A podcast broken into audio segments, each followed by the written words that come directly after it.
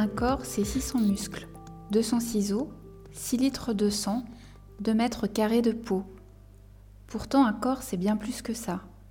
C'est un livre ouvert sur notre histoire et celle de nos ancêtres, le porte-voix de nos joies et de nos malheurs, un sujet politique, mon corps, mon droit, un objet social qui dit beaucoup de notre époque, mais aussi le plus bel objet de consommation, pour reprendre les mots de Baudrillard.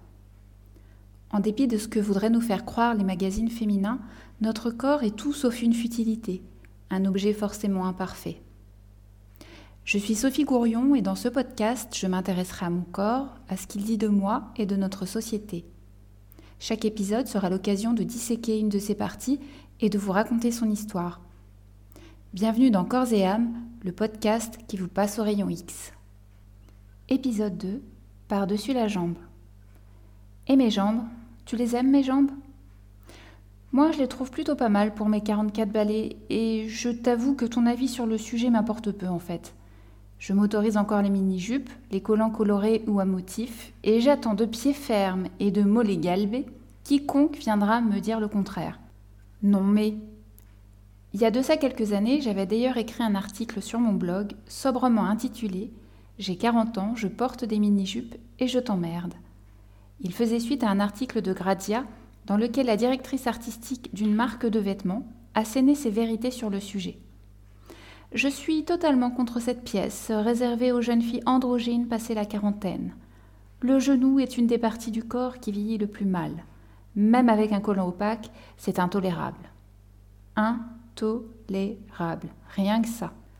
À côté de jugements pareils, Christina Cordula passerait presque pour l'incarnation de la diplomatie. Le sujet des jambes et celui de la longueur des jupes est décidément éminemment politique. Il suffit de compter les titres d'articles dissertant à loisir sur les guibolles de Brigitte Macron. D'ailleurs, j'ai découvert en écrivant un article sur le sujet, des jupes, hein, pas de Brigitte Macron, qu'il existait une très sérieuse théorie de l'ourlet élaborée par un économiste américain dans les années 20.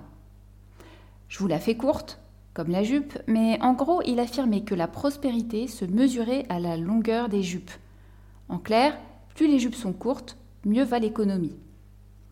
Moi je dis encore une excuse pour reluquer les femmes tranquillou. Ah mais non, je me rince pas l'œil là, qu'est-ce que tu vas encore imaginer? J'étudie l'économie. Enfin bon, je fais ma maline, mais j'ai pas toujours été aussi à l'aise avec mes jambes. Enfant, elles étaient beaucoup trop maigres, façon pattes de héron, et rendaient peu esthétiques les entrechats vacillants de mes cours de danse. Je n'ai d'ailleurs jamais réussi à faire le grand écart, raide comme un bâton, aux grandes dames de mes professeurs, qui s'appliquaient pourtant à m'appuyer sur le dos consciencieusement. Souvent mes jambes ont parlé à ma place, et j'avoue qu'il y a eu de nombreuses fois tromperie sur la marchandise, en cours de PS notamment. Avec tes grandes jambes, tu dois être bonne en course, affirmaient avec assurance mes professeurs. Les malheureux déchantaient vite, constatant que je finissais immanquablement dernière face à des filles de 1m55.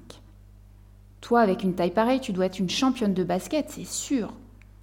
En réalité, je ratais systématiquement le ballon et j'arrivais même à marquer des points contre mon équipe, c'est pour dire.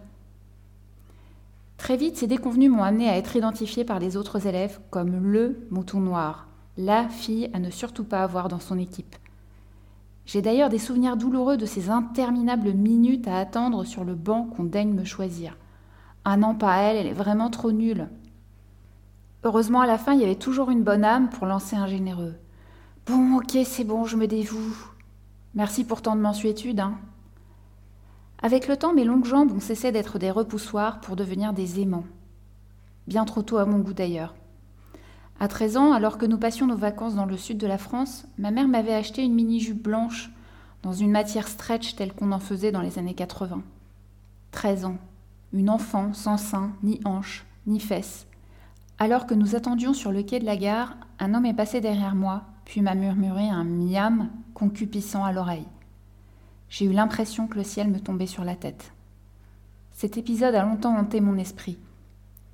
Je ne me doutais malheureusement pas qu'il signerait la fin de mon innocence, qu'il serait le début d'une longue série de harcèlements en tout genre, entre sifflements, mains aux fesses, crachats et insultes. En vieillissant, j'ai heureusement été de moins en moins confrontée à ces situations privilège de l'âge. Pourtant, dans les transports en commun, mes jambes me ramènent encore et toujours à ma condition de femme. Surtout, prendre le moins de place possible, tenir en équilibre sur une fesse afin que monsieur puisse étaler ses jambes à son aise, les croiser l'une sur l'autre le plus loin du fauteuil afin d'être sûr d'éviter tout contact non désiré.